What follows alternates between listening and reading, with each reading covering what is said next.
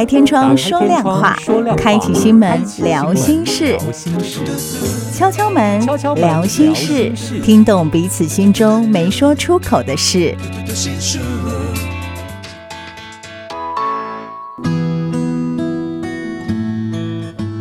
苏尔九九点一大千电台敲敲门聊心事，读懂彼此没有说出口的事。我是念慈，节目现场呢，还有我们专业的资商心理师王子欣，子欣你好，大家好，嗯。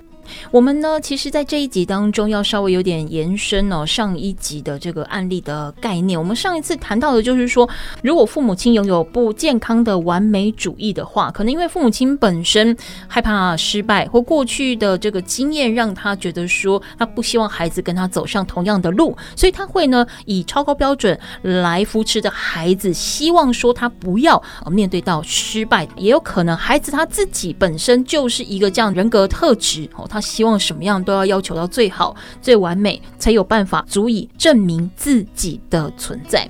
那我想子欣，我们如果谈到我们前面谈的这一个男大学生的案例啊，他的妈妈其实就是我们谈的，可能是所谓的直升机父母，障碍跟困难都先帮孩子排除，以至于说这个男大生按照妈妈的安排进入到妈妈指定的大学跟科系之后，在这里他找不到任何成就感，因为不是他自己所爱，不是他自己所选。他不晓得该怎么样去应对，因此他把所有注意力转移到手游跟网友互动的过程当中。他忽然发现他自己知道为何而战，他也知道他的生活的重心在哪里。好，我们刚刚谈的啊，这件事情是非常有可能会出现的。好，嗯，那我们上一集谈到啊，拖延其实就是一个孩子。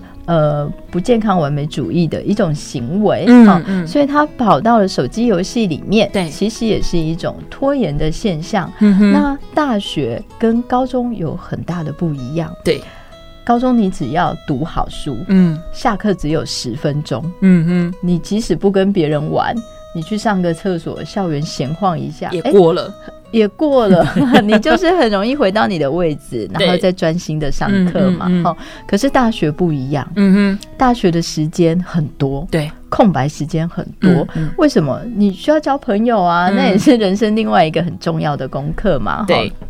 所以在大学求学，嗯，对某些孩子很不容易的原因，嗯，像我的这个个案的孩子，他并不是没办法把书读好，嗯，他是够聪明的，嗯，就是妈妈要他念什么，嗯，他都可以做到，也都可以达到标准，对，他是够聪明的，他是有能力的，对。可是我我我们在谈的过程里面，发现他不来上学有很大的原因，是因为下课要干嘛？想干嘛就干嘛。我们都觉得对不对？对啊，不是 free time 吗？啊、自由了，多想要一直都是下课时间啊。对，但他不知道下课要干嘛。嗯，因为下课同学就会约去打球，嗯、约去吃饭、嗯、逛街什么之类的。对啊，但社团嘛，哦，哦，但他。不知道自己怎么样融入大家，他也不知道自己有什么兴趣，嗯嗯、所以他也没有社团活动，然后他也不会跟同学去打球，嗯、他也不会跟同学揪一揪去打电动，嗯嗯、然后他不知道怎么跟别人相处，嗯、所以下课对他来讲是一个很大的障碍，是，所以久而久之，他也渐渐不来学校了。嗯，所以回过头来，我们来看这个案例里面的妈妈，嗯、她帮孩子。铺好路了，嗯，告诉他说你就是念这个，嗯，可是人际关系没办法安排，嗯嗯，休闲兴趣也是要自己发展的，对，所以这个孩子他没有朋友，嗯，他从小到大不是在补习班，就是在往补习班的路上，听起来很浪漫，但其实不浪漫，浪漫在哪里？补习班。就是他不是在往补习班的路上，嗯、就是在补习班嘛。嗯、然后他也没有朋友，整个城市都是我的补习班。对，然后也没有兴趣啊，根本不知道自己要做什么。嗯、所以当他到了大学这么自由的环境里面，嗯、他没有兴趣，没有朋友，嗯，不知道要做什么，那就就在家里吧，嗯、就一直在宿舍里面打电动，打电动，嗯、打电动。好、嗯，所以在智商里头，我们。我并没有打电话给他吗？我从来没有打过任何一通电话。幸好你说没有，不然应该大家都会找你打电话。呃，对，就是没有打过任何一通的电话。嗯嗯，但是我告诉他说，对，在你告诉妈妈你没有办法毕业这个问题之前，嗯，你要不要先想想看，你人生到底要什么？他从来没有想过这件事情，对不对？因为都跟着妈妈的路走，对，他从来没有自我决定过，嗯。那你现在二十多岁了，嗯，好，已经这个要毕业了，嗯，哦，那即将也要找到一个你要做的工作吧，嗯嗯，你总是需要自己独立，嗯，总不能一直依赖的妈妈嘛，好，所以找到你人生的方向，嗯，理清楚你究竟要什么，嗯，我觉得比打电话告诉妈妈你不能毕业还来的重要，嗯嗯，所以在智商的话题上面，我们就从。要不要打电话给妈妈？对，开始转变到你未来到底要做什么？嗯，嗯，也就是生涯的决定啦。嗯，哎、欸，可是我很好奇，就是说在他成长的过程当中，毕竟他都已经是大学生了，吼、嗯。那在此之前，好，妈妈都为他安排好了所有的课业跟学习的道路，他没有想要反应、反弹，或者是抗议无效吗？有些时候，孩子会从妈妈的身上，会爸爸妈妈的身上会得到一个讯息，嗯、就是我只要做好这个表现，嗯，我就能够让父母安心，嗯，好，那这很隐微的就控制孩子的一些情绪跟思考，哈，对。那再来就是，我们通常很容易对于一个孩子，他如果具有学生身份的时候，嗯，嗯，我们通常就会有一个既定的观念，对，就学生的任务是什么？读书。对啊，学生的工作是什么？读书，把书读好啊。嗯，我们从来不会告诉他说，学生的工作就是多交朋友，不会多玩。嗯、那长大之后再说，多发展兴趣。嗯，不用，你不会跟一个高中生讲说，哎，高中生的任务就是多认识异性，不会太早。对啊，我们总觉得好像到了大考。这些重要的考试结束之后，嗯嗯，人生的乐趣才可以开始。殊不知大考之后不会有人生的乐趣。对啊，这其实就是一个你生涯要自我负责的时刻嘛，哈。所以某一些事情并不是在。考完试之后才会发生的，嗯，他在考试之前其实就是在同步进行，嗯，可是我们很少会让孩子知道，你除了读书之外要做些什么，嗯，所以其实要谈的就是学历执念呐，好，那这个这个观念呢，其实是在这个有一篇报道叫做《转角国际》二零二一年三月二十号的报道里面谈到的，也就是我们很常把学历当成是一个我们得做到的。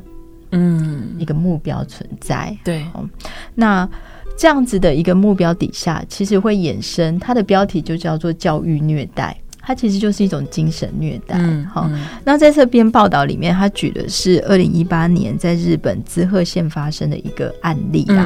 好、嗯。嗯，那他这个是三十四岁的童生希，嗯哼，好，那他因为呢，长期妈妈都逼迫他，嗯、你得考上医学院。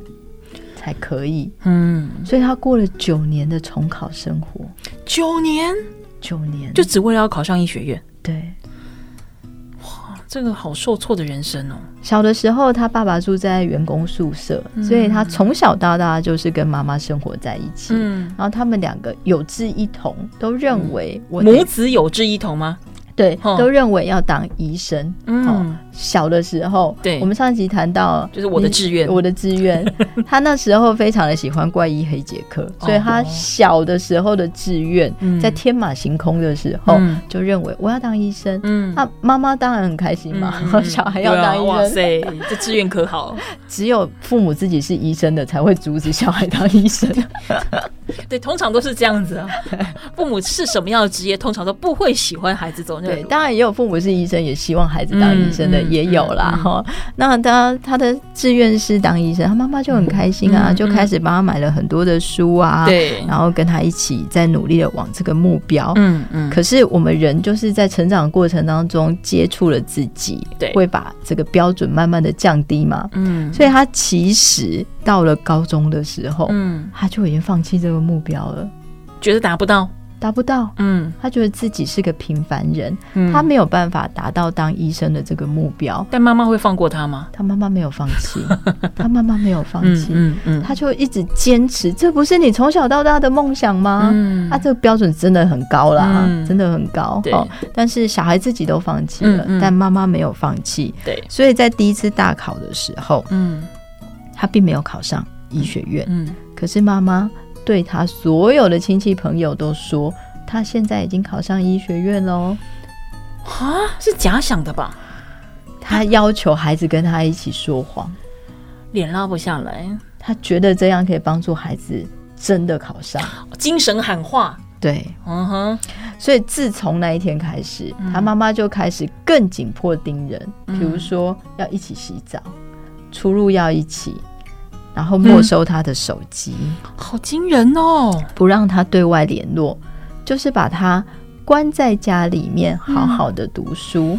在这这中间过程里面，每年考都考不上啊，对，他花了九年重考、欸，哎、嗯嗯。所以他其实有三度想要结束生命，嗯。甚至有逃跑，嗯。自己跑去外面打工，嗯，但是妈妈就报警，然后警察就把他找回来，这么激烈，嗯，就是不让他离开，嗯。然后告诉他说，你就是要考上医学系。嗯。可是他曾经有一度擦边球，哦，嗯就是考上类似不是医学系的医生的这个职嗯嗯的这个科系那，妈妈不同意，为什么？他不是也是医学吗？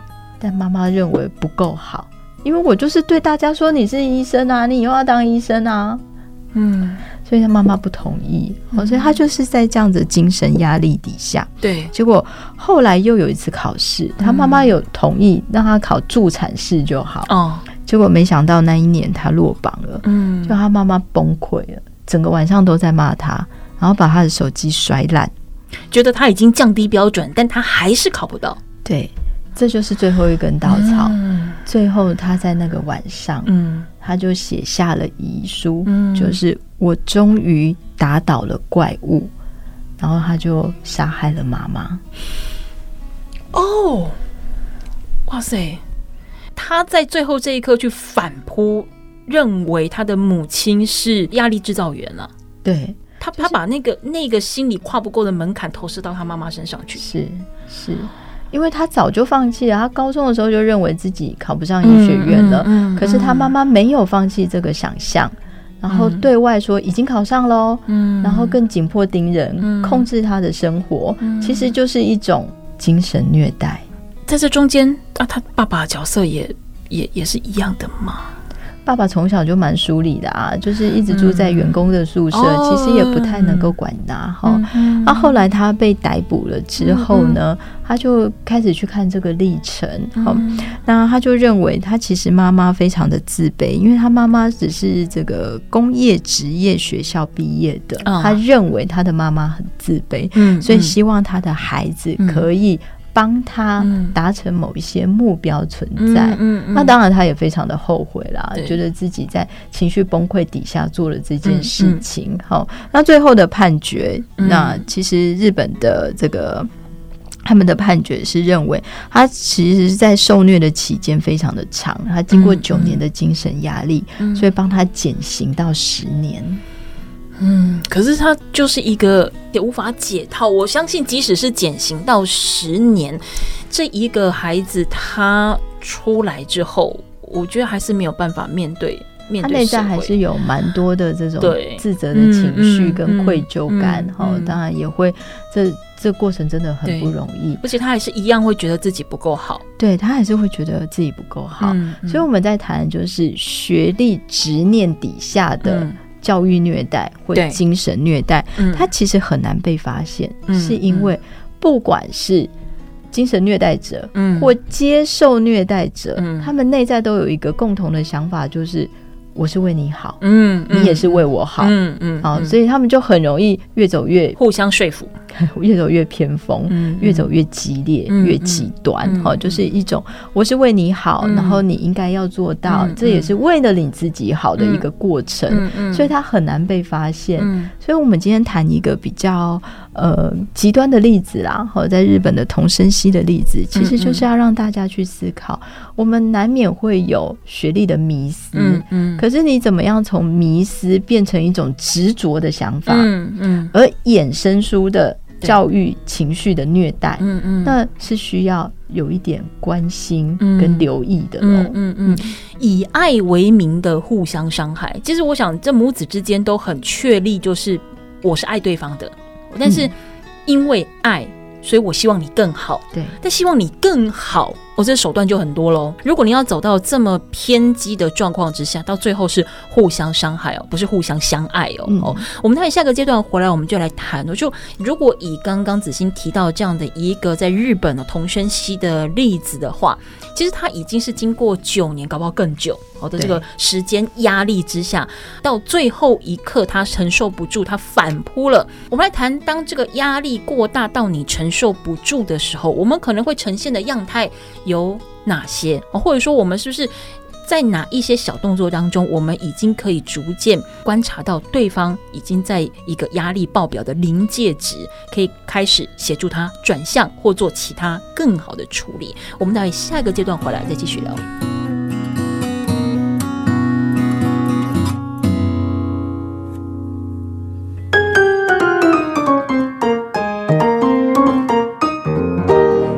天窗说亮话，开启心门聊心事，敲敲门聊心事，听懂彼此心中没说出口的事。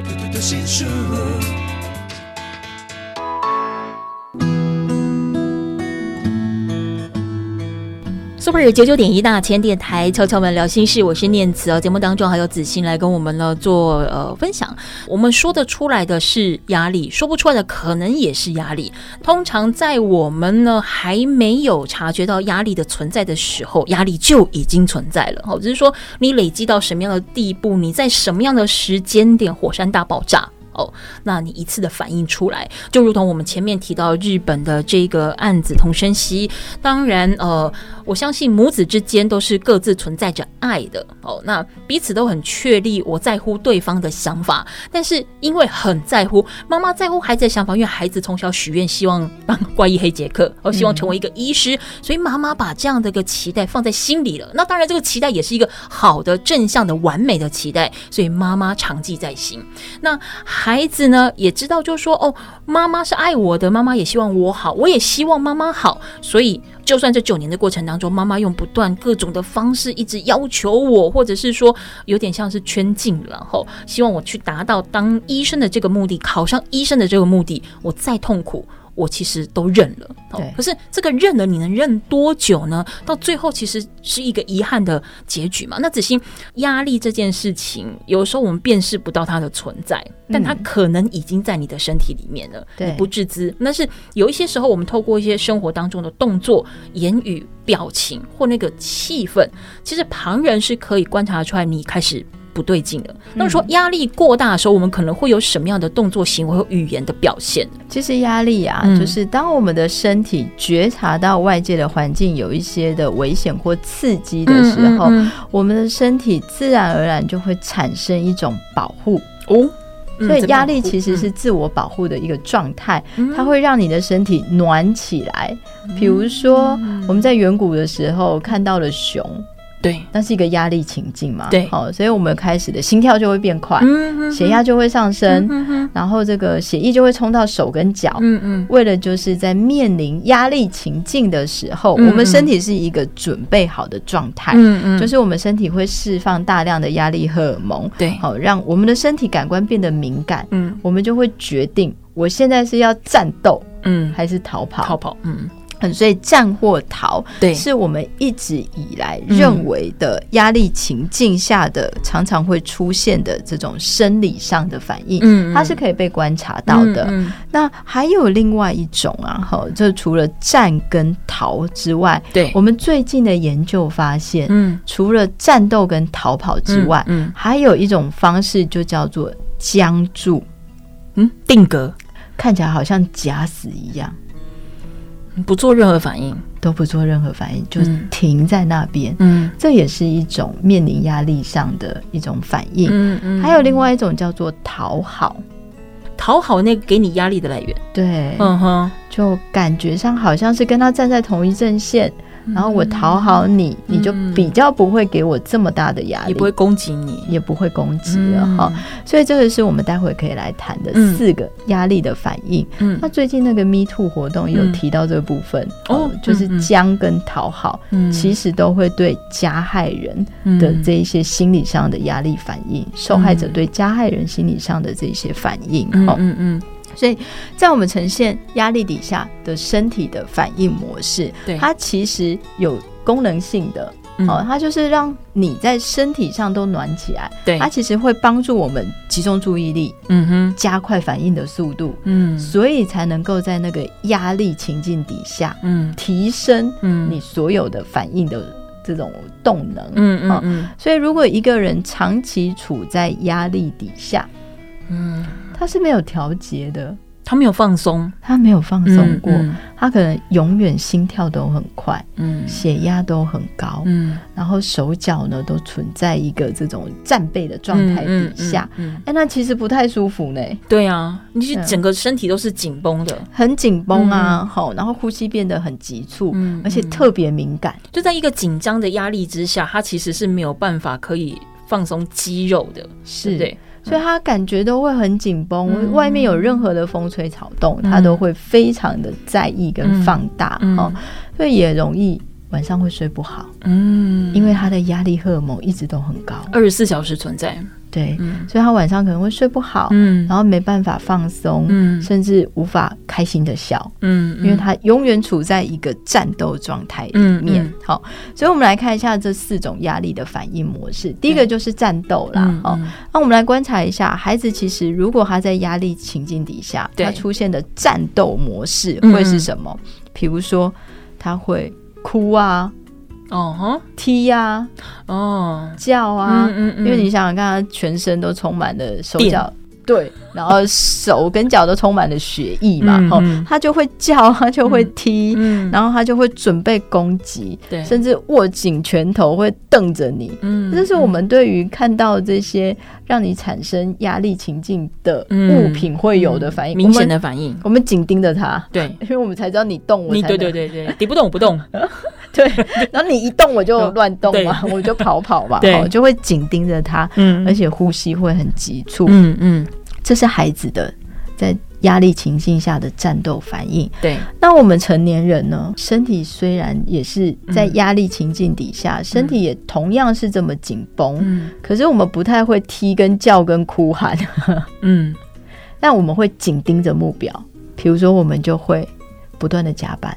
哦哈，因为目标在哪里，对，所以我就会紧盯着我要达成的目标，嗯，我就会不断的加班，嗯嗯嗯，熬夜，嗯，不断的努力，就是要接近那个目标，对，嗯，就害怕那个目标会来反噬或攻击我，哦，所以我就会紧盯着让我感觉到有压力的东西在，然后会不断的让自己保持更好的状态。这很像我们上一集提到的过度努力，过度努力，嗯，这它就是一种压力情境下的战斗反应，嗯嗯，就是你会永远希望自己做到最好，对，保持战斗力，对，我才不会被不会被斗倒，危机给攻击，才不会被斗倒嘛。好，那第二个逃跑的反应，在儿童身上蛮常见的啊，嗯，比如说学校有压力。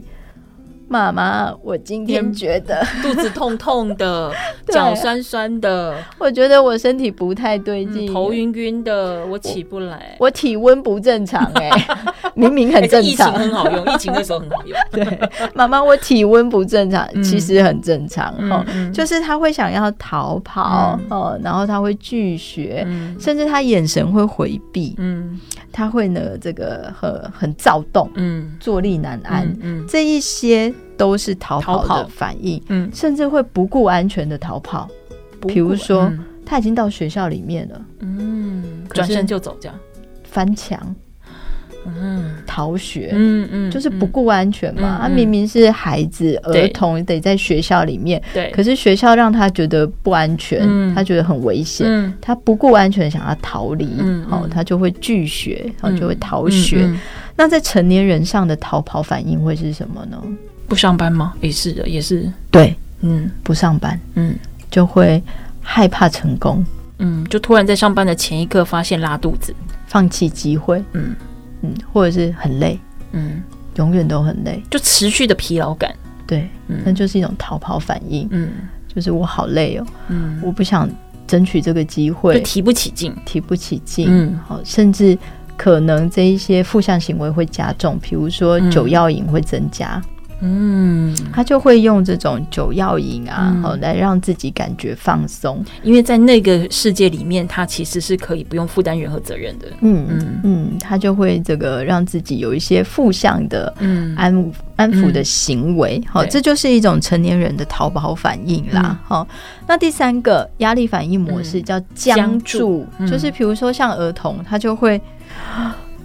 不敢呼吸，嗯，然后他就会心跳降低一点，嗯，嗯。或者是封闭自己，嗯，这也是一种僵住，嗯，嗯，还有另外一种是抱怨，抱怨，抱怨也是僵住哦，对，他就会停滞不前，僵住的意思就是停滞不前，嗯，那我们通常面对压力。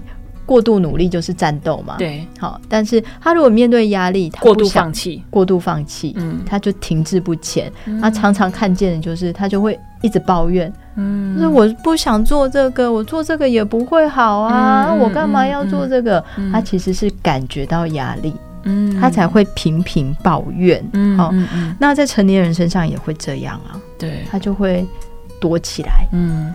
他不想面对，嗯嗯，然后一叫他做，就是说好了，等一下啦，嗯嗯，哦，我手上这个弄完再说了，对呀，改天啊，反正就改天再弄嘛，对，就会不断的抱怨。嗯，你可以找别人啊，这个我真的没办法，我不会，嗯，对，他就会推卸自己的责任嘛，哈。那第四个压力反应叫做服从，也就是我们说的会讨好，嗯嗯，就会觉得，哎，这个压力源。造成我现在身体上的这些舒服不舒服的状况，嗯嗯、所以我只要跟他站在同一阵线，嗯，然后假装跟他是一起的，对，他说什么都对，嗯，然后我好像就能够克服心理上的那个困难跟压力，嗯，可是那其实也是一种不健康的反应，对，嗯、所以我们在。这个男大生的案例里面，嗯嗯、或者是我们刚刚提的这个滋贺县的童声系，嗯嗯，他也蛮多讨好的。对，那你刚才讲的这四种反应模式啊，它会是单一存在，嗯、还是它是一个连续的过程？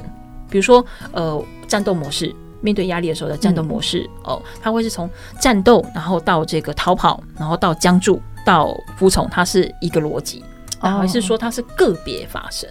它会像是不同的状态底下，你会抽取哪一种阴影的策略？嘿，但是有人可能同时僵住跟讨好，嗯，嗯，就是他会同时我就停在那边，然后但是我看看，好啦，你说的都对啦，嗯、我等一下再做啦，就确认安全了之后。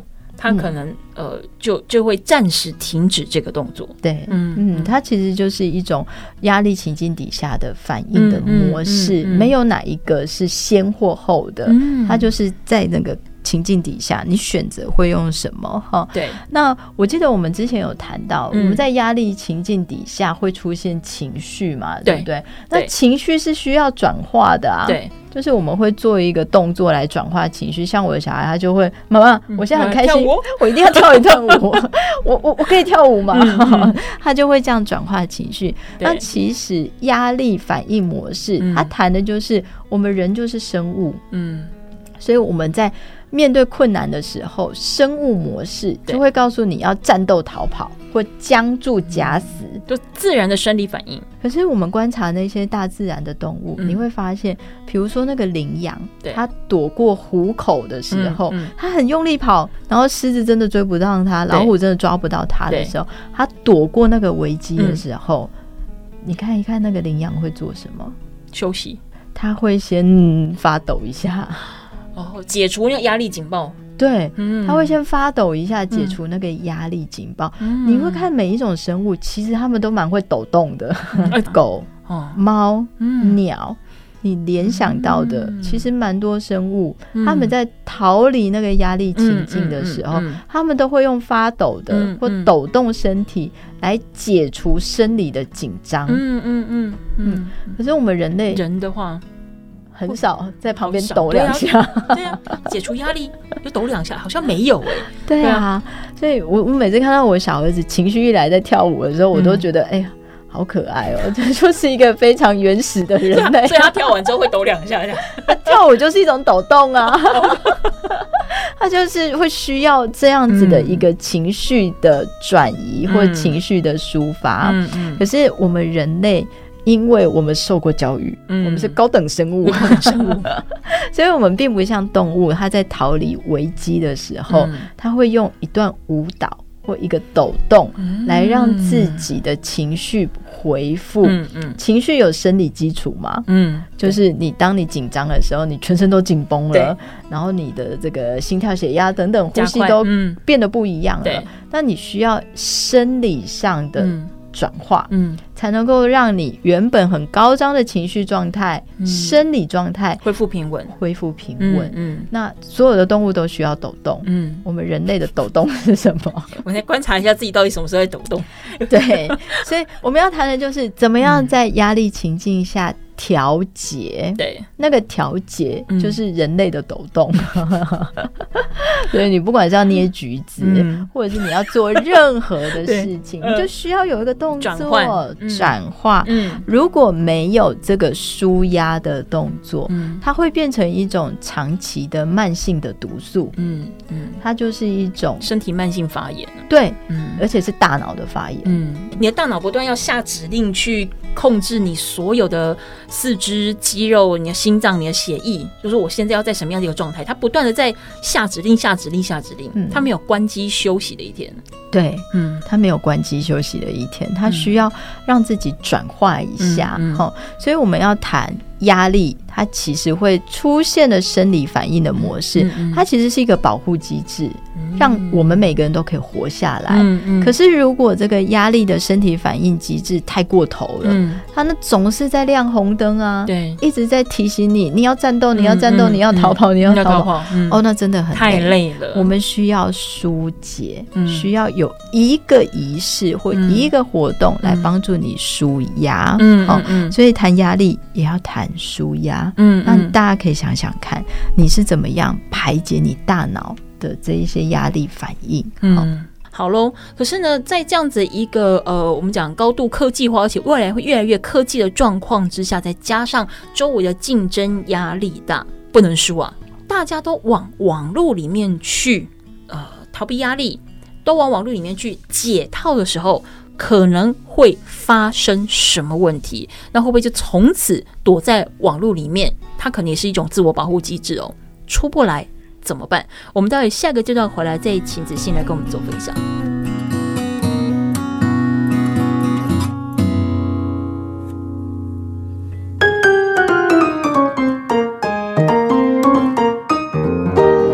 开天窗说亮话，开启心门聊心事，敲敲门聊心事，听懂彼此心中没说出口的事。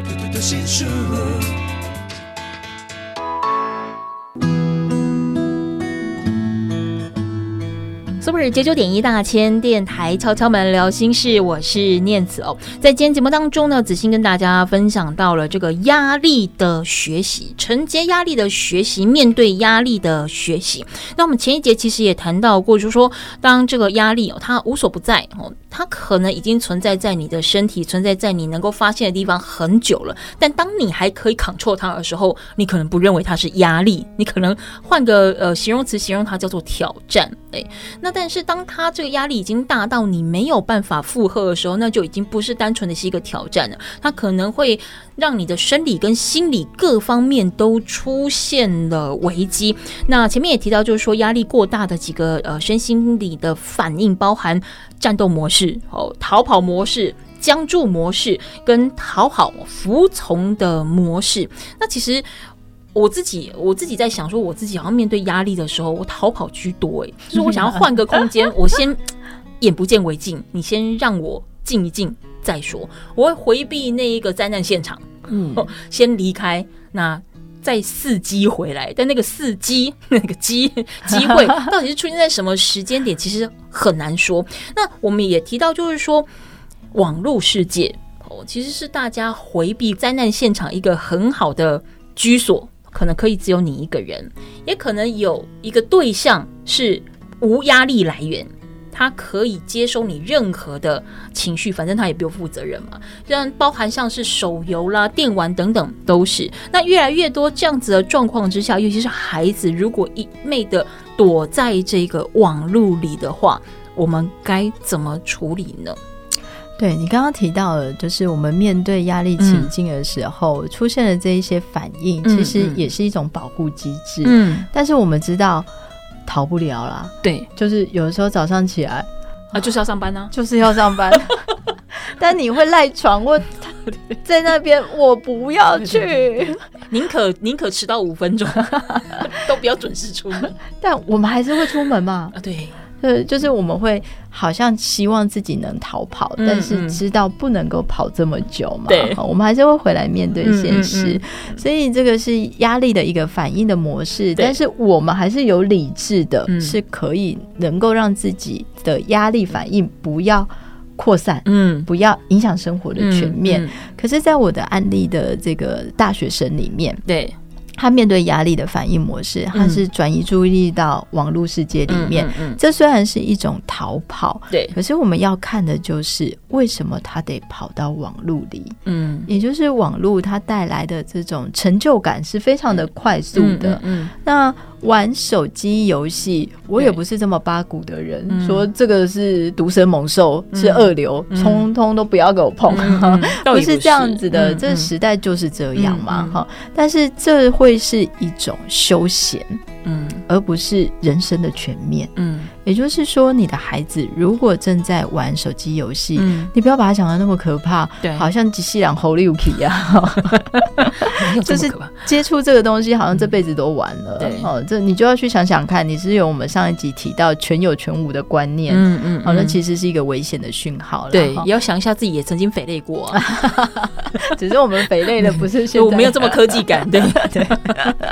但他为什么会躲在网络里面？嗯、可见的网络是可以转移注意力的，给他安全感的。是，嗯、那他也会是一个休闲活动。对，但是学生的角色不是只有休闲活动占的比例这么重。嗯，嗯，也就是我们接下来谈的就是在我们人生的生涯发展里面，对学习有时候我们会认为他是为了要选工作。做一个好工作，嗯，可是学习其实是很广义的，对，他其实是学着怎么样经营人生，嗯嗯，而不是只有学好英文，或者是学好会计。不是这样子的，我们在学习的过程里面，其实是帮助这个孩子自我认识，嗯，而且能够找到一个他喜欢的工作，对，更重要的是他能够经营自己的人生，嗯，这才是学习最重要的功课跟任务，嗯，好，所以如果我们从理论来看，对，有一个呃生涯发展学家叫 Super，嗯，就 Super 九九点一的 Super，就是 Super，好，他曾经提过了生涯彩虹论。嗯，他认为，嗯，从零岁到生命结束，其实我们的人生像彩虹一样，有不同的阶段吗？有不同的阶段跟角色，嗯，嗯，那个角色就是一种颜色，嗯嗯。比如说刚出生的时候，嗯，我们的角色就是子女嘛，嗯，我们就是要当爸爸妈妈的小孩，那个子女的角色在那个人生的彩虹上，可能是刚开始出现比较多，嗯，后来。进入到了学校，嗯，我们会多了一个人生彩虹的角色，对，就是学生的角色。嗯，嗯嗯，那除了这两个之外，对，我们还有休闲者的角色，嗯哼，休闲者，也就是你要发展你除了学习之外的兴趣，哦嗯嗯嗯那那个休闲者的角色，其实影响到了是非常后面。嗯，就是你出了社会之后，你当了爸妈之后，嗯、你怎么样让自己在工作之余，对，还是有一些乐趣存在的。嗯嗯。好，所以休闲者的角色在进入学习阶段，除了学生角色之外，嗯，你还得要发展一个兴趣。对。比如说你喜欢打球，嗯，你喜欢画画，嗯，你喜欢组积木，嗯，这些都是一个非常重要的兴趣，嗯，或是现在很多人喜欢爬山跟骑脚踏车，嗯嗯，这也是一个很重要的休闲兴趣，对，网络也可以啦，手机游戏也可以，它是方式之一啦，对，它是方式之一，嗯，但是它就是一个休闲活动，嗯嗯，再来就是还有公民的角色。也就是我们要为我们自己生活的社会尽公民的义务，嗯，就是缴税嘛。对，找到一个你觉得他可以帮助你打造更好世界的候选人嘛。哦，这些都是公公民者的角色。大家的立法委员。那是我小时候非常不成熟的想法。我现在不认为立法委员需要打架，那是我非常小的时候。还有一个就是工作者的角色，嗯、就是你知道自己未来要做什么样的工作，对，以及。经营自己的家庭，父母亲的角色，对父母亲的角色，或者是你要成为这个呃爸爸妈妈的子女，要怎么样照顾父母，好，或者是成为怎么样经营自己家庭。那现在家庭其实定义非常的广啦，不管是同性的，对，或者是你的孩子，或者是你现在不生小孩，你想要养毛小孩也可以，就是一个家长的角色，对。你要能够这个在爱惜生命上面有这样的角色的存在，哈、嗯，嗯嗯、那这一些人生的六个角色：子女、嗯，学生、休闲者、嗯，公民、工作者、嗯，家长的角色，对，它不会是突然就出现的，嗯，循序渐进的，它是有一段探索期、嗯、建立期、嗯，维持，嗯，跟衰退。嗯，比如说子女的角色有一天会衰退嘛？好，工作者的角色有一天可能也会衰退嘛？好，所以它不会突然出现的。可是它需要不断的探索跟建立，对，你才能够找到自己适合的。嗯嗯，那这也是我们今天在谈对学业迷思。嗯，哦，就是我们如果总是把所有学生阶段该做的事情都放在啊，你就是读好书、考好试，嗯，找到一个好的大学，以后再说，以后再说。嗯，他其实错失了生涯彩虹里面很多不同的角色，嗯，他可能该培养的阶段他没有了。对，比如说。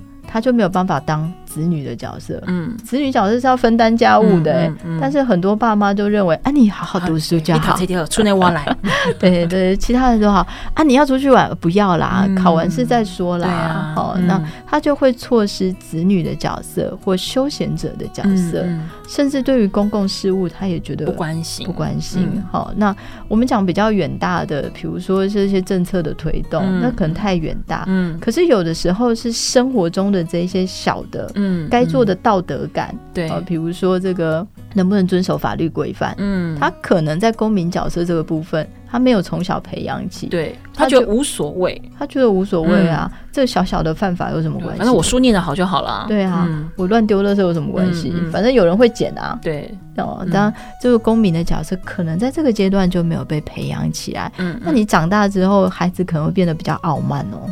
有人帮他做好了，他只要专注把他的学习表现达到一个高峰，很多人帮他服务啊。对，然后我酒驾又怎么样？赔钱啊？嗯，就赔钱就好了。好，所以有的时候这个公民的角色其实是从小到大累积起来的。但是如果我们在培养孩子的过程里面忽略了子女角色，公民角色，嗯，休闲者的角色，嗯，他只看重孩子学生的角色，嗯，你就会发现他画出来的人生彩虹很单薄，嗯，零星写欧贝，欧贝哎，色彩不够丰富，然后就不是彩虹了，就非常的单薄，嗯，所以我们今天谈的学历，嗯，其实不只是学历，嗯，我们要谈的是怎么样帮助孩子经营他的人生。觉得这课好难又好大哦，就怎么帮孩子经营他的人生，培养兴趣开始嘛？对呀、啊，不拒绝他的兴趣，就是他需要有很多不同的探索嘛。好、嗯嗯嗯，如果他整天二十四小时。不是在补习班的路上，嗯、就是在补习班。他哪里有办法探索人生啊？嗯、很难啊、嗯！他也不知道做做家务，跟父母之间有一些互动，嗯、其实很快乐的、嗯。一起拖地跟扫地也蛮快乐的、啊。没有啊，他们不觉得，父母觉得快乐。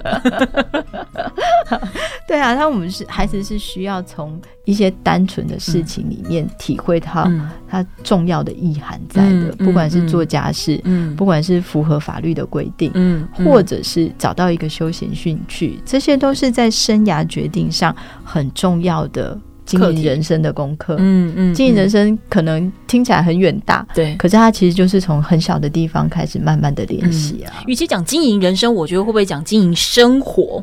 可能会更好一点，对，就是比较不那么远，嗯，对不对？把自己的生活过好，然后找到你可以开心满足的，当然除了学习或工作成就表现之外的，嗯，的样子，可以让自己更更轻松愉快一点点呢。我们的人生当中会经历到非常非常多的事情，都是老师上课没教的事哦。那如果说你要让你的综合表现更高，如果你期待的是这个样子的话，那或许。课本的经验是一种，但它绝对不会是人生的全部。试着脱离课业或工作的表现，去看看外面的世界，或许可以让这一些老师上课没教的事情，去堆叠出你的生活会有更精彩的过程哦。好，敲敲门聊心事，我们今天也非常开心可以跟子欣聊这么多的议题。那么我们下次继续锁定 Super 九九点一大千电台，敲敲门聊心事，我们再见。